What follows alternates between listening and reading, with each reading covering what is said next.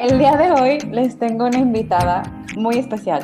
Me llena el corazón estar aquí contigo. Pau Cuevas es una alma fuerte que tiene un testimonio de vida que sí o sí lo quería compartir. Ella trabaja su vida en terapia conmigo y doy fe de que una persona con muchas ganas de expandir su conciencia que su alma crezca y su ejemplo estoy segura que los va a ayudar mucho, les va a contagiar mucho de su fuerza. Así es que, Pau, te cedo la palabra para que te presentes. Hola, Rocío, muchas gracias. El gusto es mío. Lo primero que quiero hacer antes de presentarme es agradecer a la vida, al universo, a Dios y a todo la oportunidad que tuve al conocerte. La verdad es que la vida me ha cambiado mucho a partir de que estoy en terapia contigo. Estoy muy feliz de estar aquí contigo hoy. Ahora sí me presento. Soy Paola Cuevas. Tengo 33 años, soy la hermana del medio, tengo un hermano mayor aquí en el plano físico y una hermana menor que vive en mi corazón. Soy contadora de profesión y auditora por afición y también soy sobreviviente de cáncer por partida doble. A los 30 años y medio tuve cáncer de matriz y a los 32 años tuve cáncer de ovario. Y esa soy yo hay frases que dicen como que lo que nos pasa no nos define, sino la actitud que tenemos frente a eso es lo que habla de nosotros y ese es el testimonio que de ti es digno de sacar a la luz porque has decidido trabajar tu vida y has decidido ser muy fuerte. Así es que me gustaría preguntarte, Pau, ¿cómo fueron estos procesos de vida? O sea, empecemos desde chiquita, porque entiendo que tu hermana fallece pues, hace algunos años. ¿Cómo son estos procesos? ¿Cómo los vives? Cuando tenía 12 años, perdí a mi hermanita que tenía nueve. Fueron un proceso muy duro. Fue lo más inesperado de mi vida por muchos años. Como que muchos tenemos conciencia de que la vida te cambia en un segundo. A mí la vida me lo enseñó muy chiquita. Pasé de compartir todo a tenerlo todo para mí, pero sola estaba profundamente triste, pero me negaba a mostrarle al mundo y sobre todo a mis papás lo triste que estaba. ¿Por qué? Porque yo lo que quería era evitar que ellos se sintieran más tristes por tener una hija que sufría si ya estaban viviendo su duelo por haber perdido a su hija menor. Sí, conocer la separación física a una edad tan joven de un familiar tan cercano se vuelve un proceso bastante incomprensible y bueno, pues siendo muy chiquita pues entiendo que lo es más. Por lo general las personas grandes vamos compartiendo la separación de los abuelos o no sé, como que te vas haciendo un poco más familiar a la idea de la separación. De joven pues te tocó vivirla, sentirla, experimentarla y ahí tuviste algún tiempo de orientación, ¿cómo fue tu entender la vida a partir de esto? ¿Cómo fue? Pues creo yo que viví atrapada en esa escena de mi vida. Creo que dejé un poco atrás el dolor que esto me causaba cuando vino un dolor más fuerte. Terminas acostumbrando con el paso del tiempo. Me acostumbré a vivir una vida sin ella. Y es que los duelos impactan diferente a las personas, ¿no? Lo que tú puedes estar viviendo puede ser diferente a lo que vive tu mamá, tu papá, cada quien trae vivencias diferentes, aunque sea una misma circunstancia. La manera de entenderlo y la manera de vivirlo no es igual. Y entonces mencionas que fue hasta que algo más aparece que como que viene a tomar escena, a, a robar cámara, ¿no? Pues sí, me enfermé, ¿Cómo fue este proceso? Híjole, otra vez la palabra difícil se queda muy corta, pero si algo tenía yo claro al momento de enterarme que estaba enferma es que no me iba a morir. Ok. Que para mí la palabra cáncer nunca ha sido igual a muerte. Eso es algo que acabo de descubrir un poco apenas. Es, fui al doctor para que me dieran el resultado de la biopsia. Me pidieron eh, ir urgentemente y acompañada por lo cual yo ya sabía que no era una buena noticia. Fui con mis papás y saliendo del doctor, pues mis papás evidentemente estaban muy afectados. No voy a decir que yo no, pero yo nada más volteé, los vi y les dije, todo va a estar bien, no me voy a morir. No te puedo dar una respuesta más que esta, no, no sé de dónde tenía yo esa claridad, pero yo estaba segura que no me iba a pasar nada, que sabía que todo esto conllevaba eh, extracción de de órganos y tal. pero no sé, o sea, algo siempre me dijo, solamente te lo van a quitar y ya, o sea, hay forma de, de que te lo quitan y, ya, te, te, van a quitar el mal y ya, listo. Y así fue como yo tuve esta, o sea, esta claridad. Yo, yo lo que quería era que pasara el tiempo para que me hicieran todos los estudios y ya me pudieran operar y, y salir de eso, ¿sabes? Justo pasa el tiempo. Justo pasa el tiempo, todavía le pedí permiso al doctor de hacer un par de viajes que eran importantes para mí. Me operaron aproximadamente un mes y medio después de, de que yo sabía que estaba enferma. Eh, aquí me parece importante resaltar que, que como doctor yo tengo un ángel del cielo literal. Él, desde el momento que llegué a, a, consulta con él, él me dijo, por favor, te quiero tranquila, tú no tienes un problema, el problema es mío y yo lo voy a resolver. Tú lo único que tienes que hacer es estar tranquila. Y sí, así fue, salí de la operación. Antes de entrar el doctor me dijo que no sabía si iba a quitar los dos ovarios porque estaba indeciso entre dejar uno o no para no causarme un shock hormonal tremendo a mi edad por la menopausia anticipada tan fuerte que se me avecinaba.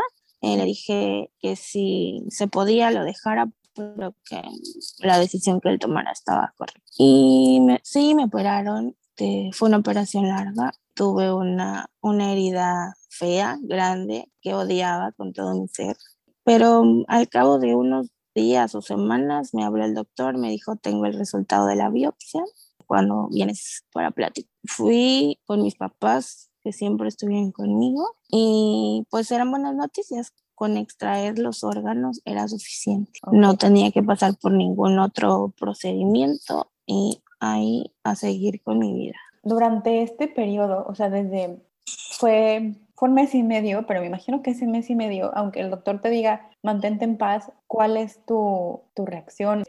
Estaba enojada, frustrada, eh, viendo si iba a congelar o no un óvulo para ver si había más posibilidades en el futuro de, de tener un bebé. Estaba ocupada en el trabajo un poco. Estaba evadiendo, prácticamente evadiendo lo que tenía enfrente. Estaba preparando un viaje, otro viaje, eh, yendo al, sí, al doctor. Estaba, pues eso, solamente esperando que llegara el día en que me operaran para, para que me lo para que me quitaran el mal. Como distrayendo tu mente y tus emociones de concentrarse en el cáncer. Así me suena lo que cuentas, como al llenarte de actividades, trabajo, viaje, y de cierta forma sientes que eso ayudó a restarle presión. 100%, porque no fui consciente de lo que tenía hasta después. O sea, ya que me dijeron, ya, te lo quitamos, estás bien, sigue con tu vida. Ahí fue cuando fui consciente de lo que me estaba pasando. Ahí fue cuando me di cuenta que era un cambio radical a mi vida, que estaba quizá más sola que antes, porque ah, igual eh, antes de enterarme que estaba enferma, terminé una relación muy larga. Recuerdo que una vez mi mamá me, me escribió una carta y me dijo que en esa casa no se aceptaban depresiones. Y me enojé mucho. Ah, bueno, porque seguramente me vio triste y yo me enojé mucho porque dije, ¿por qué no? Ella no entiende qué me está pasando. Y así se lo respondí igual por una carta. Le dije, creo que tú no sabías que el sueño de mi vida era ser mamá. Y esto que me está pasando me lo está quitando. Déjame vivirlo déjame estar triste. Entonces, como que fui siendo consciente un poco más de lo que me había pasado después de, haber, eh, de haberme operado. Y ahí fue cuando viví ese estar enojada. Me volví la persona más negativa del mundo. Empecé a dudar de Dios, de odiaba mi herida y lo único que quería era como comerme al mundo, salir eh, a conocer muchos lugares, pero no era feliz, para nada era feliz, todo para mí era negativo. Mi mamá siempre me dice que la vida es bella a pesar de todo y que Dios, que, o sea, como que Dios es bueno y yo recuerdo contestarle siempre que conmigo Dios no es bueno, que conmigo la vida no, no es buena o sea, estar pensando en lo negativo siempre, siempre, todo en todo momento, en todo el mundo, repudiando la soledad que tenía en ese momento. Y un buen día vi, me salió una sugerencias, se me ha ido la palabra, de video en YouTube y era una chica que había tenido cáncer y había regresado. Entonces, en ese momento, como que la cáncer una vez me puede volver a dar fácilmente. Ella tuvo cáncer y le regresó el cáncer. Ajá, y como que estaba contando su historia en su canal de YouTube. Entonces ahí, como que ahí caí en cuenta que no nada más yo me había enfermado, sino que podía volver a pasar. Y bueno, le escribí muerta de miedo al doctor y otra vez el de no, lo tuyo ya pasó, no tiene por qué volver a pasar, ¿sabes? Y bueno, pues ahí es cuando unos meses después regresa caí en cuenta de que si hoy estás mal, mañana puedes estar peor, siempre puedes estar peor. O sea, sí hay, sí hay, o sea, yo era de la que, yo era de las personas que decía que más malo me puede pasar. Claro que me puede pasar algo más malo, siempre, a todos. O sea, no, no, no hay que casarse con el que ya soy la persona más desgraciada del mundo y no hay nada peor que me puede pasar, porque claro que sí hay algo peor que te puede pasar siempre. Esa era la forma en la que veías la vida. Claro, en el momento que yo me vuelvo a enfermar, creo que me empiezan a caer muchos veintes en la vida y el primero fue ese. Haber perdido a mi hermana no era lo peor del universo, aunque yo así lo sintiera. Haber estado enferma tampoco lo era. Y por más que nos pasen cosas en la vida, siempre puede, o sea, el escenario siempre puede empeorar o mejorar. Depende de la forma en que tú decidas verlo. Y para mí todo era negativo hasta ese momento que caí en cuenta que no estaba disfrutando lo bueno que tenía la vida. Y qué importante esto que mencionas. Tú venías en este proceso de duelo envuelta en un sentimiento de pues que todo es malo y vuelves a la noticia del cáncer y cómo vives esto. Bueno, pues ahí estaba más enojada que nunca. Empezó la pandemia justamente en ese momento y pasó, ¿qué habrá pasado? Un mes. Esta vez fue más rápido porque era de te tenemos que operar ya. No había tiempo de aplazar nada. Entonces, este, pues lo que se hacían los trámites administrativos, los estudios y tal, Paula decidió echar la fiesta todos los días, casi todos los días. Yo estaba festejando, me estaba, no sé, estaba, sí, cantando, bebiendo, todo. Y, pero ahora sí tenía miedo, ahora, o sea, la primera vez no, no sabía ni a lo que iba hasta cuando entré a quirófano el doctor me dijo, ay, esto es bien calientita. O sea, yo iba tranquila, yo iba a lo que iba, a que me sacara lo que tenía que sacar y listo. Esta vez ya sabía a lo que iba. Aparte, la incertidumbre de saber si era un tumor malo o bueno, porque yo todavía no sabía que era cáncer. Era muy probable que fuera, pero también había la probabilidad de que no. Entonces ahí tenía como, como ese miedo y esas ganas de que no fuera un tumor malo. y había que actuar rápido, o sea, esto fue... Exacto. Esto fue como, te tienes que operar ya. Fueron más estudios, más doctores. No pude estar con mi mamá porque solamente podía ir una persona y mi mamá eh, tiene una enfermedad del riñón, lo, por lo cual yo lo menos que quería era es que estuviera en hospitales con todo esto del COVID. Estuvo conmigo mi papá. Yo ya sabía que me iba a enfrentar a una operación complicada. Yo vi a mi doctor muy nervioso. Ya sabía que iba a pasar por una anestesia general ya sabía que me iban a volver a hacer una herida grande. Esta vez fue aún más grande mi herida. Despierto después de tantas horas y ahí me confirman pues la mala noticia. ¿Qué hice? Llorar. Mm, después de eso fui a muchos doctores, los cuales me dijeron que los dos tipos de cáncer que he tenido son prácticamente inexplicables. El segundo no fue metástasis del primero, no, no fue causa de, a causa de, no tenía nada que ver que me hubieran hecho no quimioterapia. Y aquí empieza, creo yo, lo más difícil, pero también la contraparte, que es cuando tengo claro que no quiero seguir siendo la negativa, la víctima, la todo. Perdí las, perdí prácticamente todo. No solamente perdí órganos, perdí hasta, no, no voy a decir que las ganas de vivir, pero sí el sentido de la vida. Realmente no lo encontraba. Son momentos donde después de todo esto te cuestionas, o sea, fallece mi hermana, me da cáncer la primera vez, me da otro tipo la segunda vez. Y eso, ¿cómo te cuestionas aquí la vida? Pero no es justo para mí y tampoco es justo para el niño que nace teniendo cáncer o para el niño que a sus tres años está viviendo una historia parecida a la mía. No es justo para nadie. Ahí es cuando empiezas a caer en cuenta que no es justo para ti, pero tampoco es justo para todos los demás que lo están viviendo. No es la única que lo está viviendo. Yo no sabía que era una quimioterapia y ni quise tampoco investigarlo. Solamente me dijeron te tengo que poner un catéter para que no te lastimen las venas, bla, bla, bla. Vuelvo a entrar a quirófano, salgo el mismo día, me preparan para las quimioterapias. ahí entendí que es una quimioterapia, este, le agarré miedo, pero no por, no por nada, sino porque me dolía mucho que me picaran el, el catéter o bueno, el lugar donde tengo el catéter para aplicarme la quimioterapia. Y en ese momento creo que fue cuando empecé a, a, no te voy a decir que a comprender, pero sí empecé a ver como un espectador, aparte de ser yo el protagonista, también empecé a ver como espectador lo que me estaba pasando a mí y a toda la gente que estaba tomando quimioterapia al lado de mí. Me refiero a que un buen día me di cuenta que había una señora joven que iba a tomar quimioterapia sola y a mí siempre me acompañaba mi papá. En otra ocasión eh, me di cuenta que a, a, un hijo le dijeron que le iban a, a,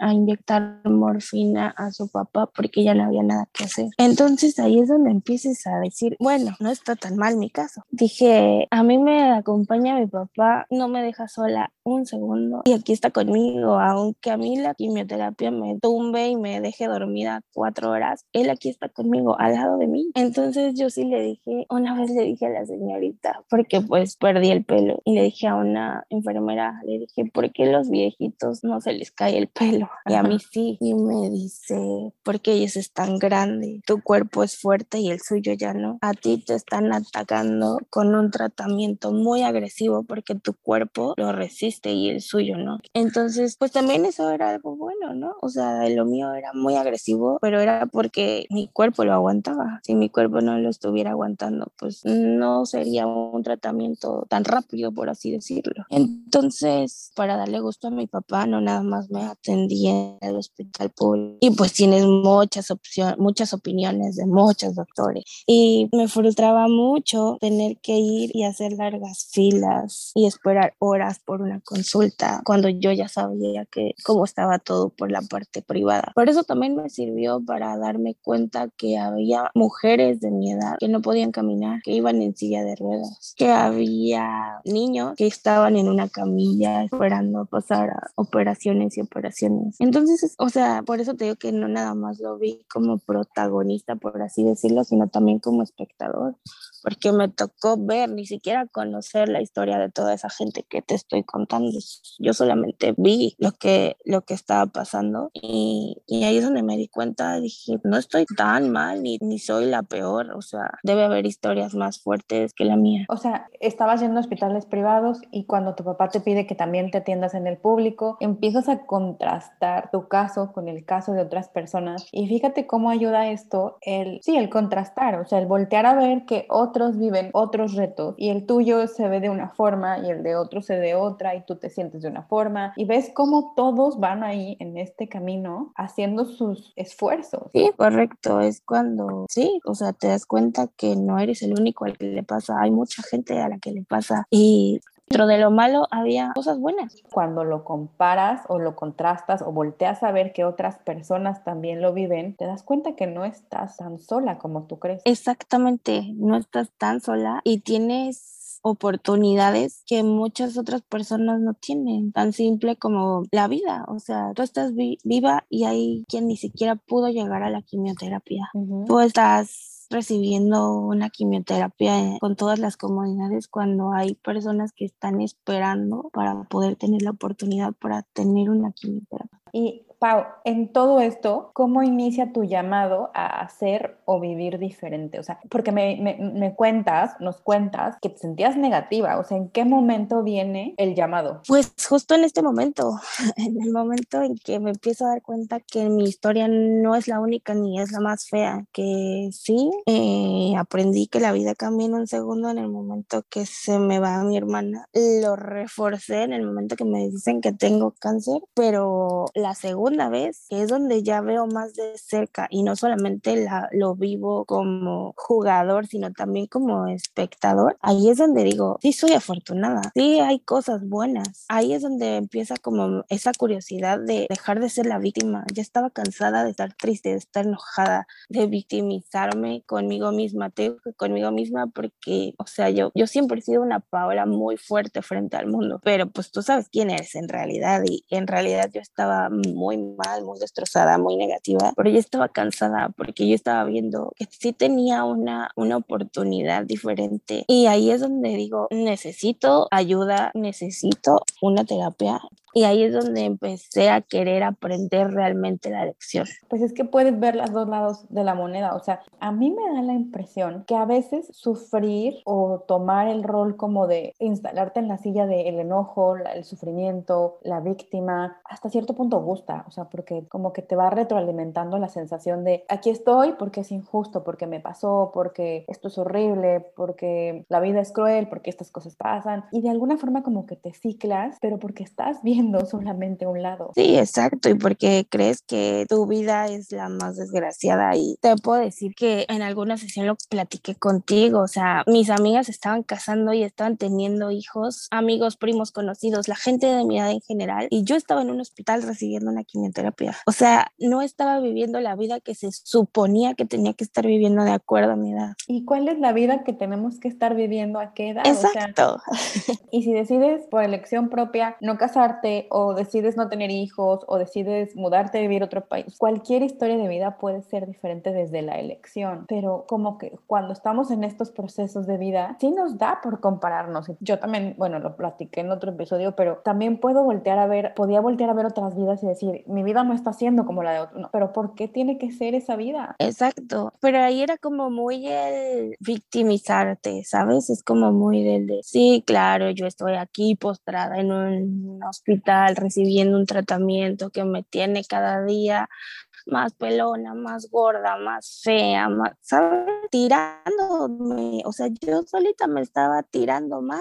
Entonces ahí es como donde te digo, al ver todas estas historias y solo ver, repito, las vi, no las conocí de fondo, me di cuenta que yo quería ser diferente, o sea, si, si ya me había tocado vivir una vida diferente, pues ya también quería darle la página a eso, a seguir siendo la negativa, la sufrida, la que todo le va mal, la que, ¿sabes? Viste como que tocaste fondo. Claro, o sea, yo estaba como te dije, perdida, no, no le encontraba el sentido y era así como que, pues algún sentido debe tener, algo, de, algo bueno debe haber. Y aquí sigo, ¿sabes? O sea, en el momento que me di cuenta, aquí sigo y estoy bien, pues algo hay que hacer. O sea, ya no quiero ser la negativa, ya no quiero ser la víctima, ya no quiero ser la que siempre está triste, la que siempre le contesta a su mamá que no es cierto, que Dios no es bueno, que Dios no existe, que no. ¿Y cómo se da ese cambio, Pau? ¿Cómo viene a ti algún sentido de vida? ¿Lo buscas? O sea, ahora cuéntame cómo inicia este proceso? Toda mi familia y yo nos enfermamos de COVID en diciembre del año pasado. Ahí sí fue cuando dije, no, ya, porque mi mamá me preocupaba mucho. Mi mamá se puso muy mal. Y a mí los doctores me habían dicho, si tu mamá se enferma, no la cuenta. Entonces, o sea, yo sí volteé al cielo y le dije a Dios, una vez, o sea, perdón, voy a llorar, pero sí le dije, una vez, demuéstrame que por una vez me vas a dar una segunda oportunidad. Esta vez el final no va a ser feo y tajante como siempre. Y sí, todos salimos adelante del COVID.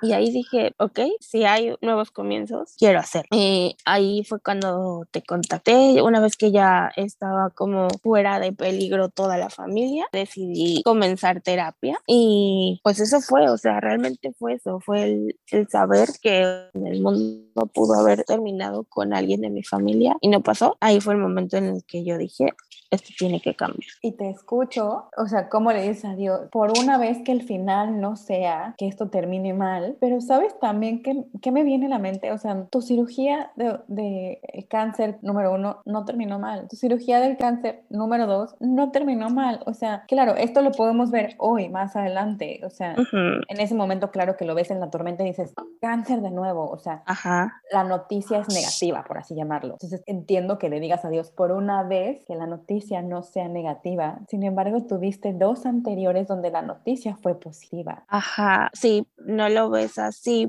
o yo no lo veía así porque al final sí había consecuencias, ¿sabes? Y bueno, lo empiezas a ver ya que pues empiezas a, a deshacer los nudos que están ahí. Entonces, pues ahí empezó como el viaje a la transformación, digo yo, a, a vivir diferente, a hacerlo diferente. ¿Y cómo es este viaje? Porque eso, la palabra es diferente pues creo yo que ha sido muy rápido para mí pero va, o sea, va empezando. Muy enriquecedor, 100%. Creo que todas las semanas, no voy a decir que todos los días, pero todas las semanas hay un cambio, pasa algo y todo está en las ganas de querer hacerlo, de querer seguir. Empecé viendo la, que todo odiaba, todo le molestaba, todo estaba mal. Tuve que enfrentarme a todo eso que me dolía, empezando por verme al espejo y sostenerme la mirada a mí misma más de un segundo. No podía, eso no podía hacerlo porque no, no era yo, no me sentía yo, me dolía verme enferma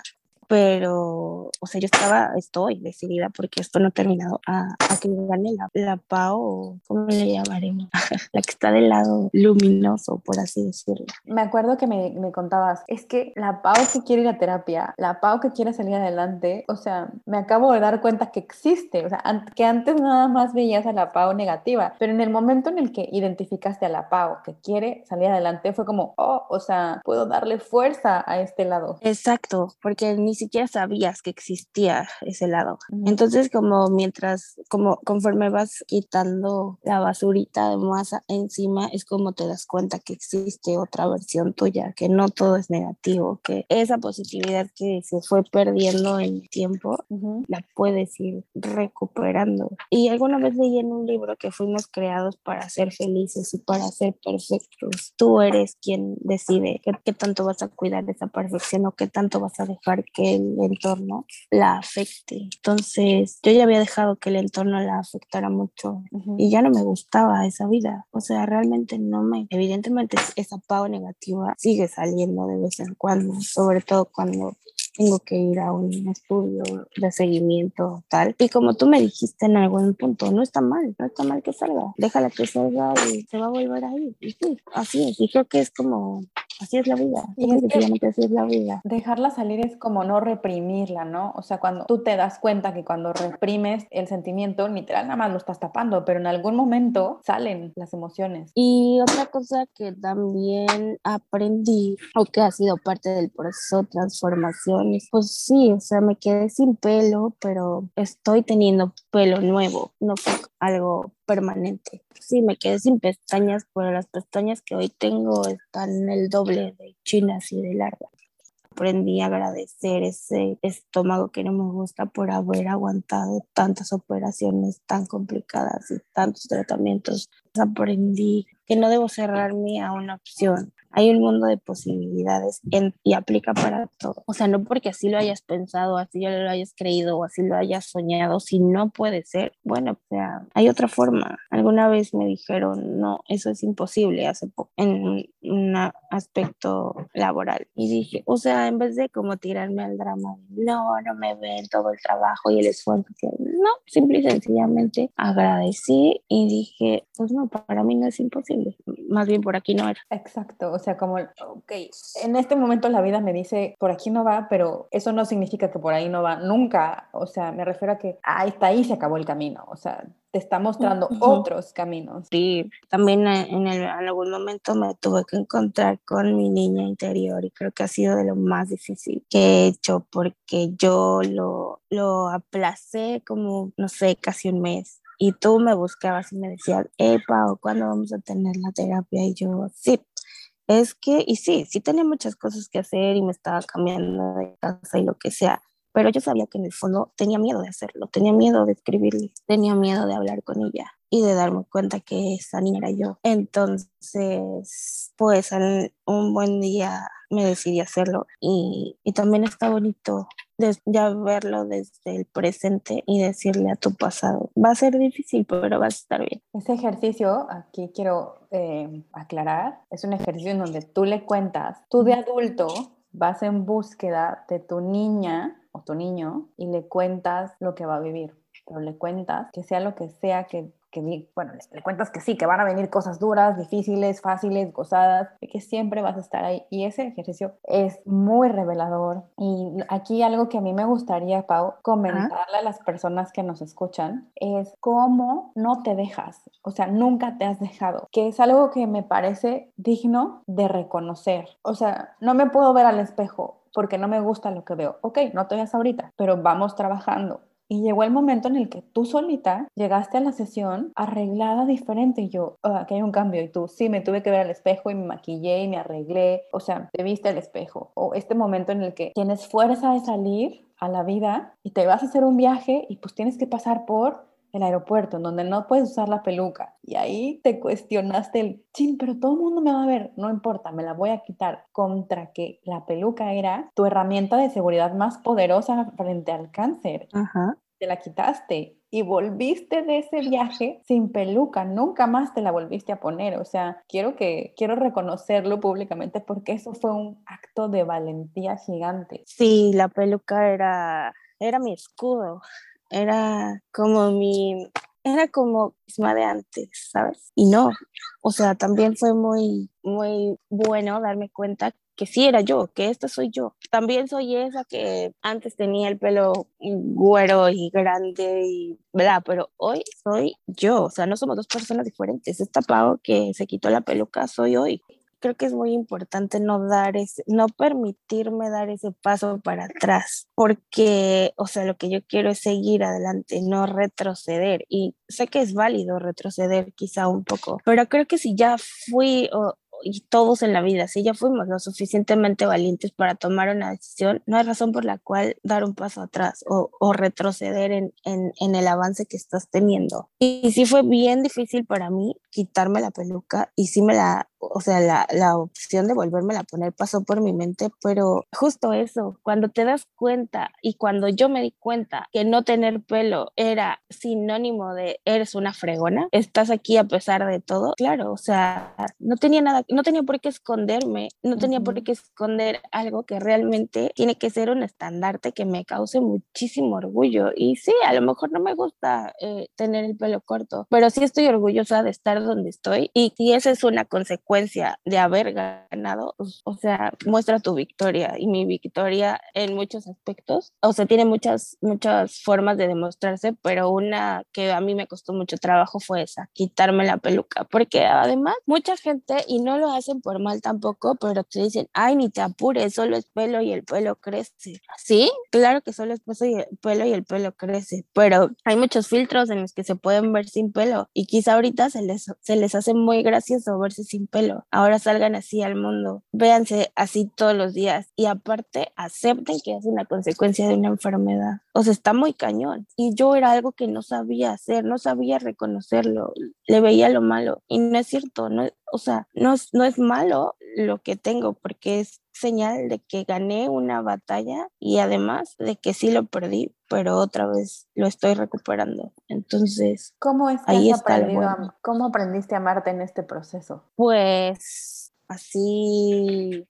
reconocer, hay que aprender a reconocerte lo que nadie te reconoce, lo, a, a que quiero llegar. Todos le reconocemos algo bueno a la gente que amamos, uh -huh. es, ¿sabes? Pero ya nosotros cuando nos lo reconocemos. Es, es, poderte voltear a ver, porque lo que me estás diciendo es que pues puedo ver a los de al lado y puedo ver claramente, ah, pues tienes esto y esto y puedes enumerar muchas cosas de los de al lado y de ti cuando te volteas a ver. Exacto, exacto. Cuando te das a ti la importancia y la atención que le das al resto. Tu de la vida cambió? 100%. No todo es malo. No soy, la, no soy la única desdichada y todo es una lección que venimos a aprender, cosa que no sabía o no entendía o ni siquiera me imaginaba. Hoy sí te puedo decir que trato de buscarle la lección a todo, no tanto lo positivo, sino que me está enseñando, que me está tratando de decir, cómo lo puedo usar a mi favor y no en mi contra. Como no el por qué, sino el para qué. Correcto, sí. Eso alguna vez me lo dijeron cuando perdí a mi hermana, pero nah, son cosas que no les tomas importancia hasta que te cae la, no sé, la, no sé si es como por arte de magia o qué, qué pasa ahí, que decides aprender la lección y es ahí cuando hasta te decía en algún punto, o sea, siento que la gente que te habla de, de positivo y vive tu vida al máximo y tal, se toma algo para ser así. No, no te sí, me decía, nada, o sea. ¿Qué hacen esas personas tan positivas? ¿Cómo es que son positivas? Exacto, pero pues yo creo que es hasta que te permites verlo de, de, otra forma diferente. ¿Hoy para ti la vida tiene sentido? Sí, no estoy clara, muy todavía no tengo claridad cuál, no sé eh, por qué sigo aquí, pero sé que quiero seguir por eso he luchado tanto. No, no te puedo dar una respuesta del sentido es este, pero sí sé que vine a ayudar, a dejar algo de mí al mundo. Y así es lo que quiero hacer. O sea, creo que este es un buen primer paso, contar mi historia desde el, desde el apago de la luz, no de la, de la oscuridad. Y eso, sí, mi vida tiene un sentido. No te puedo decir precisamente cuál es, pero debe tener. Oye, como la película de Soul, o sea, pues puede tener varios, o sea, no tiene que ser uno. Y a veces como que nos obligamos a decir, ¿cuál es el sentido? O sea, tiene que haber una. Pues pueden ser varias y puede que en este momento no lo sepas, pero cuando volteas atrás dices, ha valido totalmente la pena. Sí, correcto, ese sentirme perdida, no encontrar el sentido. Pues bueno, el sentido tarde o temprano se va a encontrar. A lo mejor ahí está, pero no, no lo logras ver tan claro. Qué bonito, como que salen al encuentro los dos, pero justo el salir al encuentro los dos implica tu movimiento. Sí, exacto. Si no, creo que si no te cuestiona, nunca vas a encontrar sentido a, no a la vida, a cualquier cosa. Yo en el trabajo, te lo puedo decir, siempre he sido auditora. Pues tengo que hacerme preguntas, tengo que preguntar todo para empezar a encontrar la respuesta. La vida es lo mismo. Si no te cuestionas, no va a haber respuesta. Y la vida te va a mandar situaciones a ti y a todos. O sea, ahora que ves que nos dices, yo era el espectador y volteaba a ver los casos, es que la vida a todos nos manda situaciones, lecciones, vivencias y puedes tú quedarte sentada y dejar que solamente te lleguen y sentir como si te golpearan o también puedes avanzar. Sí, porque me queda claro que si la vida te quiere dar una lección y tú no la quieres aprender, pues te va a mandar muchas formas para que la aprendas hasta el momento que decidas verlo. O sea, yo así lo veo hoy. Si no aprendes la lección de una forma, pues te la va a mandar de muchas otras más, pero a esta vida veniste a aprender y en el momento que decidas aprender es cuando vas a avanzar. Eso, eso es lo que yo lo que yo tengo claro al día de hoy. Si quieres avanzar, hay que aprender. Si quieres avanzar, hay que aprender, hay que cuestionarse, hay que reflexionar. El para qué vivo esto me, me viene como esa, esa, esa, esa, versión otra vez de sí tiene dos caras la moneda. O sea, puedes concentrarte de un lado o puedes voltear a ver el otro. O sea, por un lado puede ser negativo y el otro lado puede verse mejor y tú estás eligiendo hacia dónde llevar tu atención. Sí, justamente alguna vez me dijeron y lo quiero compartir con ustedes ustedes. Los pensamientos que tengo son igual a la calidad de futuro que estoy sembrando.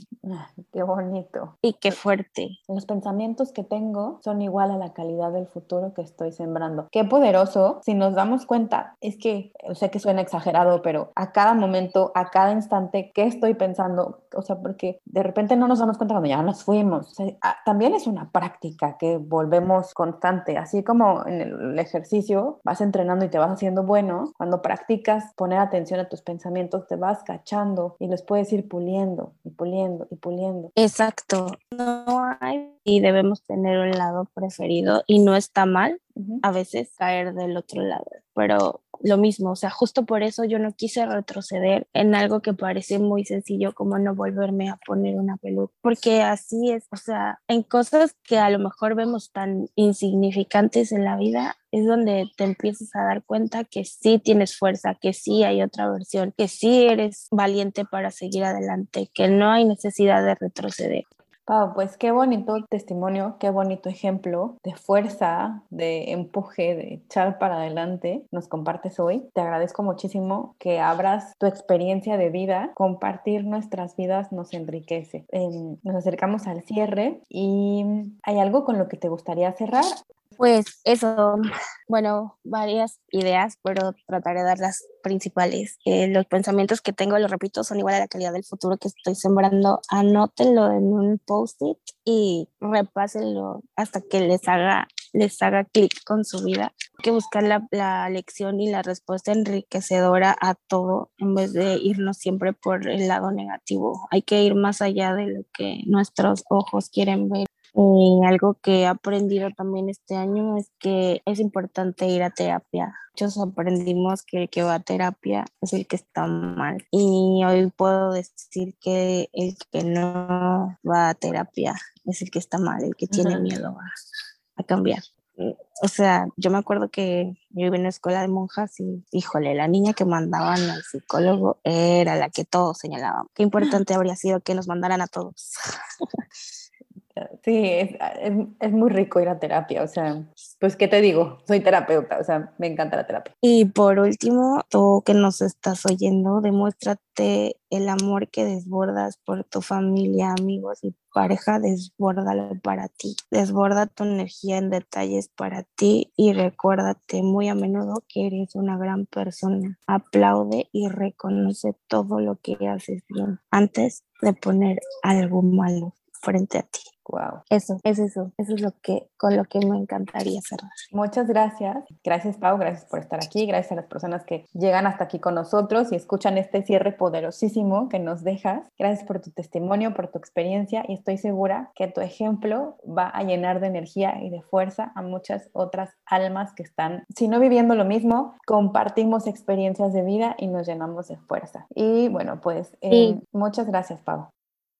Somos muchos y lo estamos haciendo juntos. Conócete, aumenta tu felicidad y tu autoapoyo. A través de la meditación, medita conmigo en la página web rocioceballos.mx. Sígueme en redes sociales, me encuentras como arroba rocioceballos.psicoterapia. Ya sabes que me encanta que interactúes conmigo. Abrazo fuerte y grande a todos.